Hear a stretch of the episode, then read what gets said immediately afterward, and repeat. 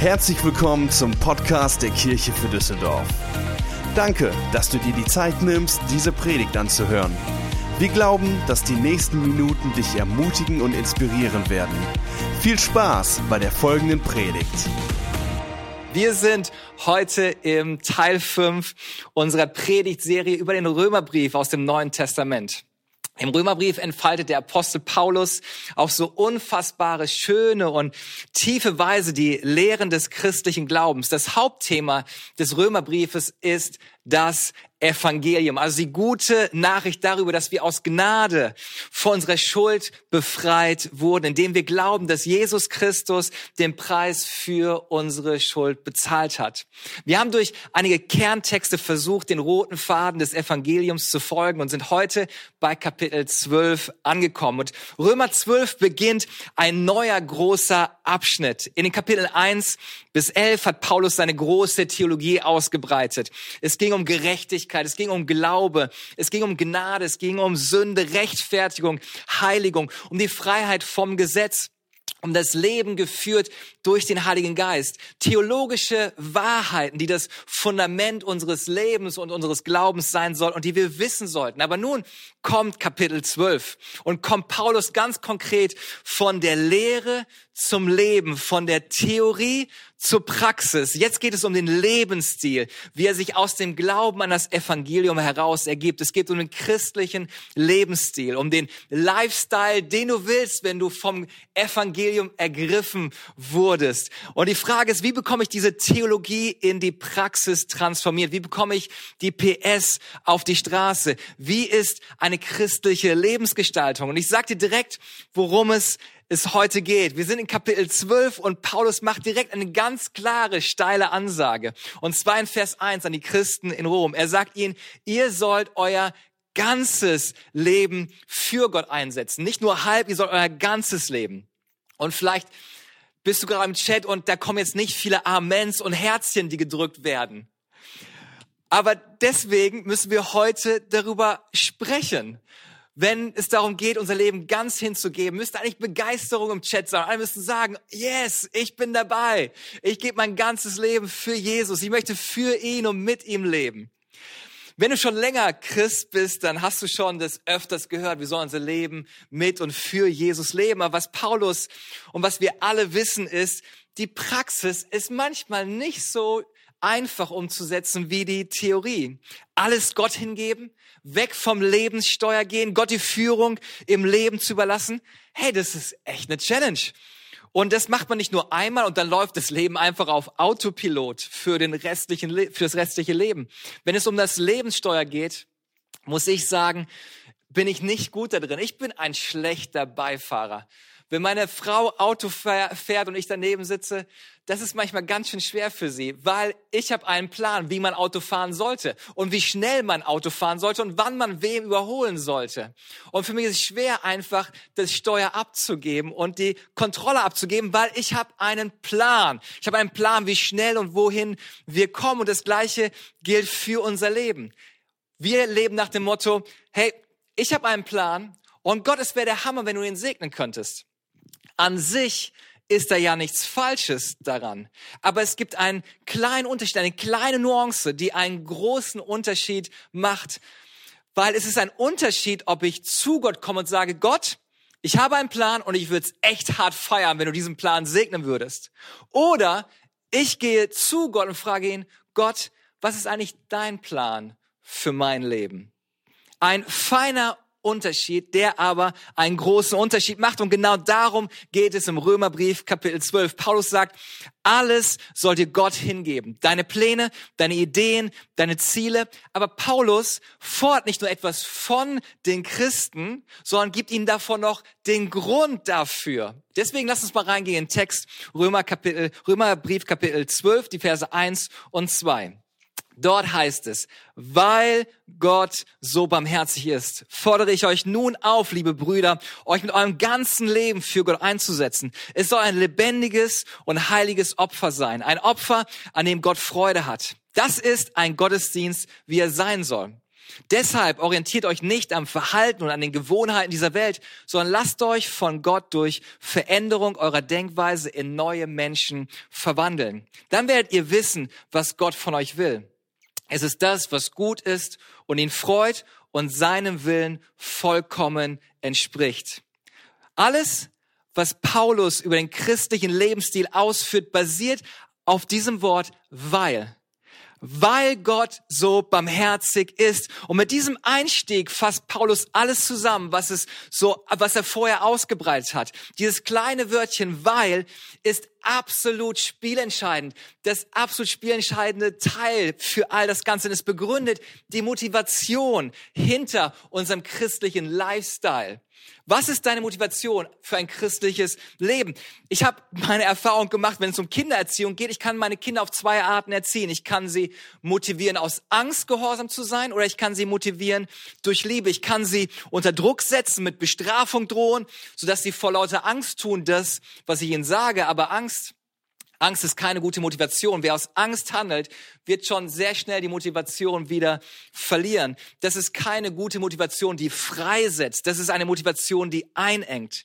Ich kann meine Kinder aber auch meine bedingungslose Liebe zeigen und ihnen deutlich machen, dass ich für sie bin, dass ich gute Absichten habe, dass ich Gutes geplant habe für ihr Leben, auch wenn sie mein Nein jetzt noch nicht verstehen, aber ich sehe das größere Bild. Und dann werden sie, auch wenn es manchmal ein bisschen Zeit braucht, Vertrauen in meine Liebe aufbauen. Und sie werden im Vertrauen und in Dankbarkeit auf meine Liebe antworten. Und ganz ehrlich, die erste Art, also über Angst und Druck zu arbeiten, wäre viel leichter. Ich bekomme viel schneller, was ich will. Ich bekomme meine Kinder viel schneller zum Gehorsam gezwungen. Aber das ist nicht das, was ich will. Ich wünsche mir zu meinen Kindern eine langfristige, liebevolle Beziehung, das auf Vertrauen aufgebaut ist.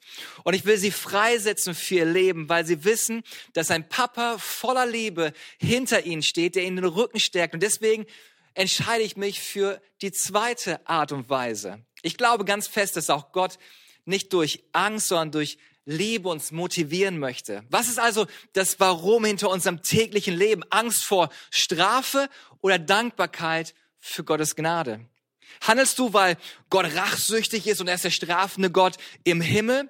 Oder handelst du, weil Gott barmherzig ist, weil du dich geliebt fühlst, weil er dich freisetzen möchte. Die Motivation für einen christlichen Lebensstil bezieht ein Christ aus der Güte, der Gnade und der Barmherzigkeit Gottes.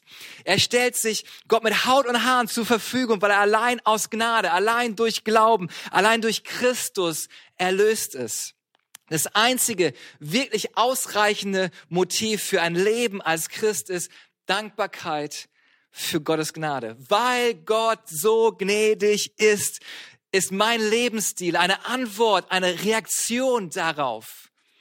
Und durch diese Brille und mit diesem Wissen müssen wir jetzt die Aufforderung von Paulus uns genauer anschauen, aus der Perspektive von Gottes Barmherzigkeit und Liebe. Weil Gott so barmherzig ist, fordere ich euch nun auf, liebe Brüder, euch mit eurem ganzen Leben für Gott einzusetzen. Auch wenn Gott kein einziges Gebet mehr von mir erhören würde, auch wenn ich nichts mehr mit Gott erleben würde, was er bereits für mich getan hat, ist genug, dass ich mein ganzes Leben für und mit ihm lebe. Er hat seinen Sohn am Kreuz für meine Schuld sterben lassen. Daran erinnert Paulus die Gemeinde in Rom. Aufgrund der Barmherzigkeit Gottes sollst du ein ganzes Leben, nicht nur ein Viertel, nicht nur dein halbes Leben, nicht nur drei Viertel, sondern dein ganzes Leben 100 Prozent für Gott einsetzen. Was heißt das? Paulus gibt ihm dafür eine praktische Anleitung. Er sagt Folgendes, es soll ein lebendiges und heiliges Opfer sein. Ein Opfer, an dem Gott Freude hat. Das ist ein Gottesdienst, wie er sein soll. Hast du dich gefragt, wie Gottesdienst sein soll? Gottesdienst ist ja gerade total unterschiedlich so wie wir vielleicht nicht kennen, aber hier spricht er von dem wahren Gottesdienst. Das Schlüsselwort ist das Wort Opfer, was er gebraucht. Dreh dich mal, wenn du mit jemandem zusammen guckst, dreh dich mal zu deinem Nachbarn und sag, du Opfer. Ja, mach das besser nicht, okay? Das Problem mit dieser Bibelstelle ist, dass wir heutzutage keine Ahnung mehr haben, wovon Paulus hier eigentlich redet, weil es um Opfer geht. Aber für die jüdisch geprägten Menschen von damals, einfach wenn wir 2000, zweieinhalbtausend Jahre zurückspulen, dann war es sofort einleuchtend, die wussten, worum es hier geht. Euer Leben soll ein Opfer sein. In der jüdischen Glaubenspraxis war es so, dass sie noch nicht Jesus kannten und wenn sie etwas getan hatten, was vor Gott nicht richtig war, mussten sie ein Opfer darbringen. Das war Gottes Anweisung und Opfern war so normal wie wenn du samstags morgens Brötchen kaufen gehst. Es gab verschiedene Arten von Opfer, Sündopfer, Brandopfer, Dankopfer, Speiseopfer, Schuldopfer, jede Menge Arten von Opfern. Und jedes dieser Opfer wurde aus einem bestimmten Grund Gott dargebracht. Denn genau das ist, was Opfer ist, eine Darbringung, mit der man sich Gott nahen konnte für die Leute aus der damaligen Zeit war dies etwas völlig Normales. Du musst dir vorstellen, ständig lief irgendeiner mit einer Taube, mit einem Schaf oder einer Ziege unterm Arm durch die Stadt und marschierte hinauf zum Tempel. Und alle wussten, hey, der geht nicht zum Barbecue, der ist auf dem Weg zum Tempel. Und wenn du wusstest, okay, hier ist ein Tier, was für ein Sündopfer geopfert werden musste, wusstest du, ah, wieder missgebaut. Der war ja klar. Also Opfer war irgendwie normal.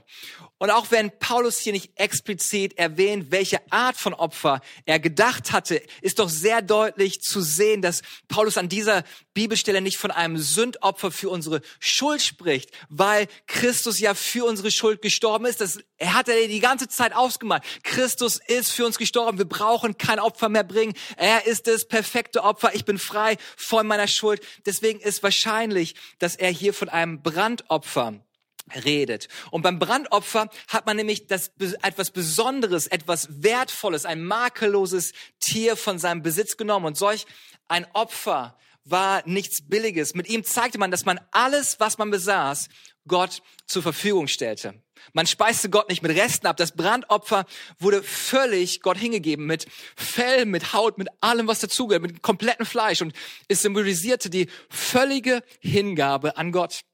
Gott, ich halte nichts mehr zurück. Ich gebe dir alles, ein freiwilliges Opfer der völligen Hingabe. Das bringt Paulus hier zum Ausdruck. Das christliche Leben ist wie ein Opfer der lebendigen, heiligen Hingabe an Gott. Gott verdient keine Reste. Gott verdient nur das Beste. Auch wenn das Opfer im jüdischen Sinne mit dem perfekten, vollkommenen Opfer von Jesus zu Ende gekommen ist. Jesus hat den Preis für meine Schuld gezahlt. Mir ist vergeben. Ich bin frei von Schuld. Amen dazu. Aber das Prinzip des Opferns ist immer noch, hat immer noch Bestand. Dieser Akt der Darbringung hat jetzt nur eine neue Form angenommen. Wir bringen keine Tiere zu irgendeinem Altar, sondern Paulus fordert uns hier auf, unser Leben als Opfer zu geben. Das bedeutet, ich gebe dir nicht nur meine Gegenwart, nicht nur den Gottesdienst jetzt, sondern ich gebe dir auch meine Zukunft. Gott, ich gebe dir meine Arbeitsstelle mit meiner Arbeit. Und auf meiner Arbeit möchte ich dich ehren. Ich möchte auf einer göttlichen Art und Weise meine Arbeit verrichten. Ich möchte für meine Kollegen ein Spiegelbild des Evangeliums sein, dass Gott Liebe ist, dass er vergibt. Gott, ich gebe dir meine Karrierepläne. Ich will nicht einfach die aus meiner Sicht lukrativste Lösung suchen, sondern ich will dich mit einbeziehen. Gott, ich gebe dir meine Finanzplanung. Mein Geld will ich auf eine Weise einsetzen und ausgeben, die dir Freude bereitet. Ich will großzügig mit anderen Menschen sein. Gottesdienst ist also nicht einfach nur hinsetzen und zuhören, sondern es hat eine neue Form, eine neue Darbringung angenommen, und zwar die Darbringung unseres Lebensstils. Das ist der Gottesdienst, wie er sein soll. Christsein heißt also nicht, einmal die Woche in den Gottesdienst zu kommen, sich hinzusetzen und zuzuhören, sondern Gottesdienst ist ein Lifestyle, ein Lebensstil. Gott kriegt mein Bestes, weil er sein Bestes für mich gegeben hat. Dieser Lifestyle ist die angemessene Antwort auf die Liebe Gottes. Ein Lebensstil, der immer wieder zu Gott geht, Will ich das oder ist das Gottes Wille? Deckt sich das mit dem, was Gottes Wille ist, was in seinem Wort steht? Ein bewusstes Wegtreten vom Steuer meines Lebens und Gott an das Steuer meines Lebens lassen. Gott, du darfst steuern, du darfst leiten. Ich möchte dir folgen, ich möchte dir gehorchen. Der Kreislauf des Glaubens ist hören, glauben, gehorchen. Ich höre das, was Gott zu mir spricht, was in seinem Wort steht. Und ich glaube das, was Gott in seinem Wort geschrieben hat. Und aufgrund dessen möchte ich Gehorsam sein, der Kreislauf des Glaubens, hören, glauben, gehorchen. Und weißt du, was das Geniale ist? Gott hat dich erdacht. Du bist kein Produkt des Zufalls. Wenn du das machst, die, dein Lebenssteuer Gott zu übergeben, dann sitzt ab sofort dein Schöpfer an deinem Leben steuern. Und der, der dich erdacht hat, weiß dein Leben besser zu steuern und zu lenken als du selbst. Du wirst an Orte kommen, von denen du gar nicht vorstellen kannst, dass du da hinkommst. Du wirst Dinge erleben, über die du gar nicht vorstellen kannst. Deswegen sagt die Bibel, Gott kann weitaus mehr tun, als wir erbitten und erdenken können. Indem du das Steuer loslässt, kommt der wahre Steuermann zum Zug. Und ich habe festgestellt, dass ich begrenzt bin mit meinem Wissen. Ich bin begrenzt mit meinen Fähigkeiten. Ich kann nicht alles verstehen verstehen und ich habe es aufgegeben, alles zu verstehen. Und eine Sache, die dazugehört, ist, wenn du an Gott abgibst, hast du am Ende mehr. Im Loslassen gewinnst du. Im Loslassen gewinnst du. Schon beim zehnten Teil geht es los. Wir glauben daran, dass der erste Teil heilig für Gott ist, dass er Gott geweiht ist. Und indem wir diese Priorität folgen bezüglich unserer Finanzen, glauben wir, dass wir mit 90 Prozent und Gottes Segen mehr haben als mit 100 Prozent und ohne Gottes Segen. Das ist eine Logik, die nicht von dieser Welt ist. Das ist eine Logik straight out of heaven mathematisch nicht zu erklären, aber total wahr. Du gibst und hast am Ende mehr. Sprich mal mit Leuten, die das praktizieren. Das ist der Hammer. Im Loslassen gewinne ich. Das ist Reich Gottes Mentalität. Das Problem liegt darin, wo wir meinen, dass wir es besser können. Wenn du denkst, dass Gott es nicht besser kann als du, in diesem Moment wirst du nicht die Kontrolle abgeben, sondern die Kontrolle versuchen zu behalten. Wenn du weißt, dass jemand es besser kann als du, wäre es klug, das Ruder loszulassen und sie übernehmen zu lassen. Sei es beim Hausbau, wenn du jemanden hast, der Handwerker ist. Bei mir ist das Elektro. Ey, da lasse ich meine Finger von. Da lasse ich lieber jemanden ran, der Ahnung davon hat. Oder beim Autofahren. Hey, lass lieber jemanden fahren, der fahren kann. Lass jemanden einparken, der einparken kann, okay? Oder bezüglich deiner Finanzen, wenn da jemand wäre, der viel besser aufgestellt ist, viel mehr Wissen hat, viel mehr Möglichkeiten hat, es wäre dumm, diese Leute nicht an Steuer zu lassen. Und genauso ist es mit deinem Leben. Ich glaube, wenn du Gott ans Steuer lässt, dass du an Orte kommst, wo du alleine nie hingekommen wärst, dass du Potenzial entfalten wirst, von dem du gar nicht wusstest, dass es da ist, lässt du Gott an Steuer, wirst du göttliche Dinge erleben. Schon Jesus hat darüber gesprochen, wer sein Leben für mich aufgibt, wie das wahre Leben finden. Genau das gleiche Prinzip. Das heißt nicht, dass dein Leben immer perfekt und rosarot und immer gut sein wird, aber wenn Gott dich erdacht und Gott dich geschaffen hat, kann er dein Leben besser lenken, als du denkst. Aber das kann er nur, wenn du ihm an das Leben steuern lässt, und zwar 100 Prozent ihn steuern lässt. Wenn dieser Herrschaftswechsel in deinem Leben stattfindet, wirst du verändert werden. Gott sei Dank, du musst nicht so bleiben, wie du bist. Du darfst täglich erneuert werden. Warum schreibt Paulus einer längst bekehrten Gemeinde, dass sie sich in neue Menschen verwandeln sollen? Weil wir mit der Bekehrung in eine ständige Wandlung und Erneuerung eintreten, in ein Leben, das spannend, interessant und aufregend ist, weil Gott mit dir mehr vorhat, als du selbst glauben kannst und dich deshalb nicht so lassen möchte, wie du gerade bist. Römer 12, Vers 2. Deshalb orientiert euch nicht am Verhalten und an den Gewohnheiten dieser Welt, sondern lasst euch von Gott durch Veränderung eurer Denkweise in neue Menschen verwandeln. Dann werdet ihr wissen, was Gott von euch will. Es ist das, was gut ist und ihn freut und seinem Willen vollkommen entspricht. Veränderung ist nicht optional sondern Veränderung ist die logische Folge einer Beziehung mit deinem lebendigen Gott.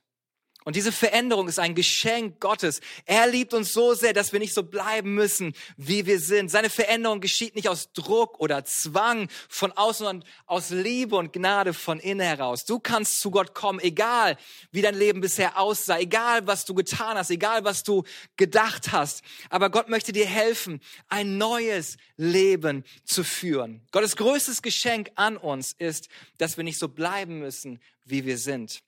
Aber wodurch? Wodurch werden wir verändert?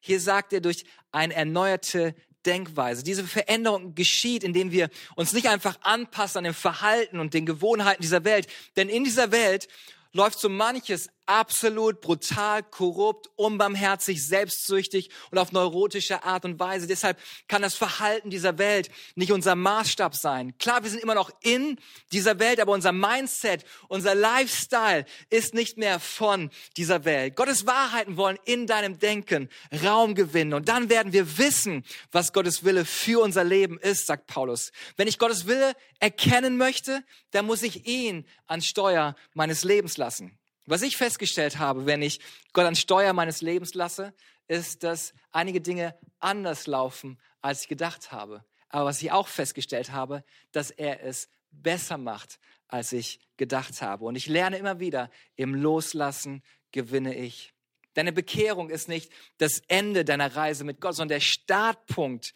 für eine Veränderung zu einem besseren Ich. Wir werden erneuert durch Veränderung unserer Denkweise. Wir werden täglich erneuert. Dadurch werden wir feststellen, was Gottes Wille ist. Man könnte so zusammenfassen, Christ sein ist eine tägliche Hingabe an den Willen Gottes, motiviert durch den Blick auf die Gnade und Liebe Gottes. Der ist gut zu mitschreiben. Christsein ist eine tägliche Hingabe an den Willen Gottes, motiviert durch den Blick auf die Gnade und Liebe Gottes. Deine Bekehrung ist ein Eintreten in einen Prozess der ständigen Erneuerung, in ein besseres Ich, in jemand, der Segen geben kann. Vielleicht kann die Band nach vorne kommen und ich möchte diesen Punkt verdeutlichen. Eine Sache habe ich festgestellt.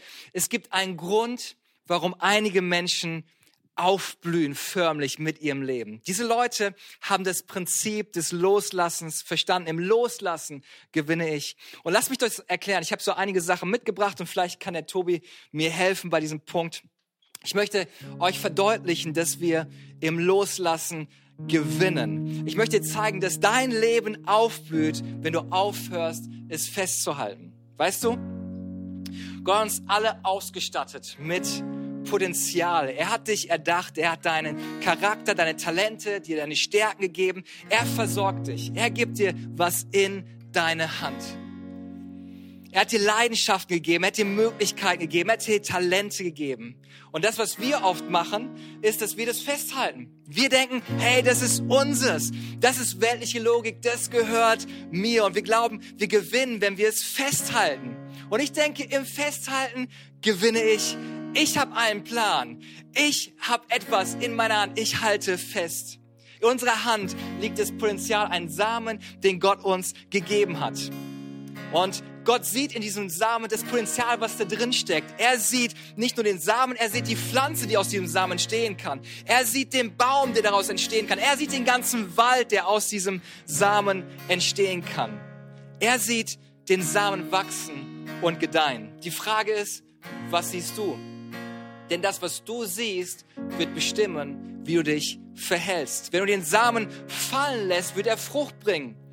In deiner Hand wird der Samen sein Potenzial aber nie erreichen. Er wird nie aufblühen. Und das ist das, was wir machen. Wir besitzen alle Möglichkeiten. Wir besitzen gottgegebene Talente und Fähigkeiten und bauen damit unser eigenes Königreich. Und was noch schlimmer ist, wenn du etwas empfängst und es nicht loslässt, das, was passieren wird, es wird in deiner Hand sterben. Wenn du etwas empfängst und nicht loslässt, egal wie viel du in deinem Leben hast, ob der ein Samen drin ist, fünf oder zehn Samen in deiner Hand hältst, wenn du es nicht loslässt, wirst, wird es nicht Frucht bringen, sondern es wird in deiner Hand sterben. Und dann kommt Gott und er will dich weiter segnen und sagt, hey, ich habe viel mehr für dein Leben geplant. Ich habe gute Dinge, neue Möglichkeiten, die ich dir schenken möchte. Aber ich kann nichts Neues von Gott empfangen. Alles prallt ab oder stirbt in meiner Hand. Aber Gott hat etwas Größeres mit uns vor. Er hat uns nicht als Endverbraucher unserer Gabe, unseres Lebens gestaltet. Er möchte, dass wir weitergeben, dass wir zum Segen werden für andere Leute. Und vielleicht kannst du einfach deine Hand aufmachen, weil das, was passiert ist, wenn wir etwas in unserer Hand behalten, ist es alles, was wir haben. Aber wenn wir es loslassen, wenn wir den Samen fallen lassen, dann kann Gott den Samen multiplizieren und vermehren. Und Gott kann dir neue Samen geben und du kannst wieder loslassen und fallen lassen. Und Gott wird dir wieder was geben und du kannst loslassen. Und das Krasse ist, Gott kann noch mehr geben und manchmal wird es so viel, dass es gar nicht alles in deiner Hand fällt, passt und du kannst es empfangen und du kannst es wieder loslassen. Das ist das Prinzip von empfangen und loslassen. Weil du weitergibst, bist du bereit, etwas Neues zu empfangen. Aber Gott wäre nicht Gott, wenn er nur limitierte Ressourcen hat. Gott hat noch viel mehr für unser Leben und er möchte dir geben und das weitergeben und loslassen. Er möchte dir geben und du darfst weitergeben. Das ist unser Gott. Er hat viel mehr für unser Leben geplant, als du dir vorstellen kannst. Bei Gott gibt es keinen Ausverkauf. Bei Gott ist keine Limitation. Sein Laden hat immer offen. Empfangen und loslassen. Vielen Dank, Tobi. Unser Gott läuft nicht leer. Das ist unser Gott. Dieses Prinzip, das ist Königreich Gottes Logik. Du gewinnst im Loslassen. Das ist unser Gott. Paulus fordert uns auf, weil Christus so barmherzig mit uns gibt, gibt es nur eine Antwort. Ich gebe mein ganzes Leben ihm hin. Nicht mein Wille, sondern dein Wille. Das ist das schon, was wir im Vater unser beten sollen. Nicht mein Wille, sondern dein Wille soll geschehen. Und wenn du dein Leben hingibst, wenn du es loslässt, dann wirst du gewinnen, weil Gott dir mehr geben möchte. Dass du noch hier auf der Erde bist, bedeutet, dass Gott einen Plan mit deinem Leben hat. Gott möchte, dass du zum Segen wirst. Und vielleicht können wir einen Augenblick die Augen schließen. Noch bewusst diese Entscheidung treffen. Gott, ich möchte ein Segen werden. Die Gaben, Talente, die Fähigkeiten, meine Familie, da wo ich in meinem Leben stehe, meine Arbeitsstelle, meine Ehe. Gott, ich habe etwas von dir empfangen. Und ich möchte zum Segen werden. Ich möchte, dass meine Familie aufblüht. Ich möchte, dass meine Ehe neu aufblüht. Ich möchte, ich möchte, dass auf meiner Arbeitsstelle, dass meine Kollegen aufblühen. Werde zum Segen. Behalte deine Gaben, deine Ermutigung. Behalte es nicht für dich. Geh in jeden einzelnen Tag mit der Frage, Gott, was möchtest du heute durch mich tun? Wen kann ich heute ermutigen? Herr Jesus, ich danke dir für jeden Einzelnen, der gerade zuschaut. Und Gott, ich bete, dass wir neu ein Leben führen, ein Leben geführt und geleitet von dir. Und ich danke dir für all die Veränderungen, die in unserem Leben schon stattgefunden hat. Gott, ich bete, dass du weiter in unserem Leben wirkst. Und Gott, ich bete, dass wir neu Vertrauen zu dir lernen, dass wir unsere Hände und unsere Gaben und Talente öffnen und diese Gaben und Talente einsetzen zum Segen für andere Menschen. Vielleicht bist du auch heute Morgen dabei hier bei diesem Gottesdienst. Ich weiß nicht, wie du hier gelandet bist. Irgendwie bist du vielleicht auf den Link gekommen.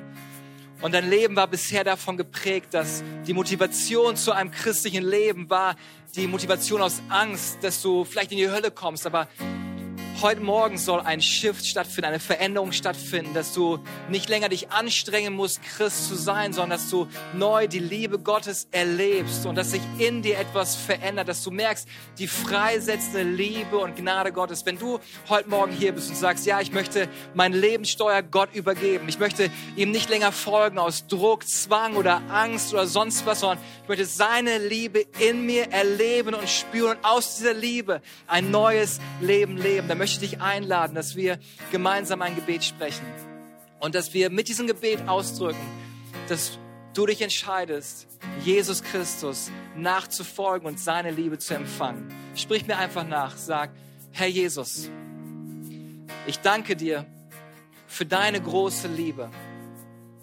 Danke, dass du mich liebst. Danke, dass du mir all meine Schuld vergibst.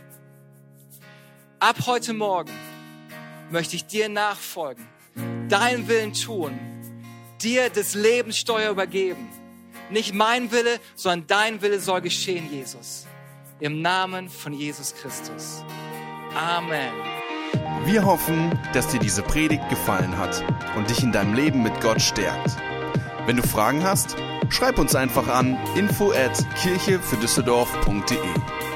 Außerdem bist du herzlich eingeladen, unseren Gottesdienst sonntags um 11 Uhr zu besuchen.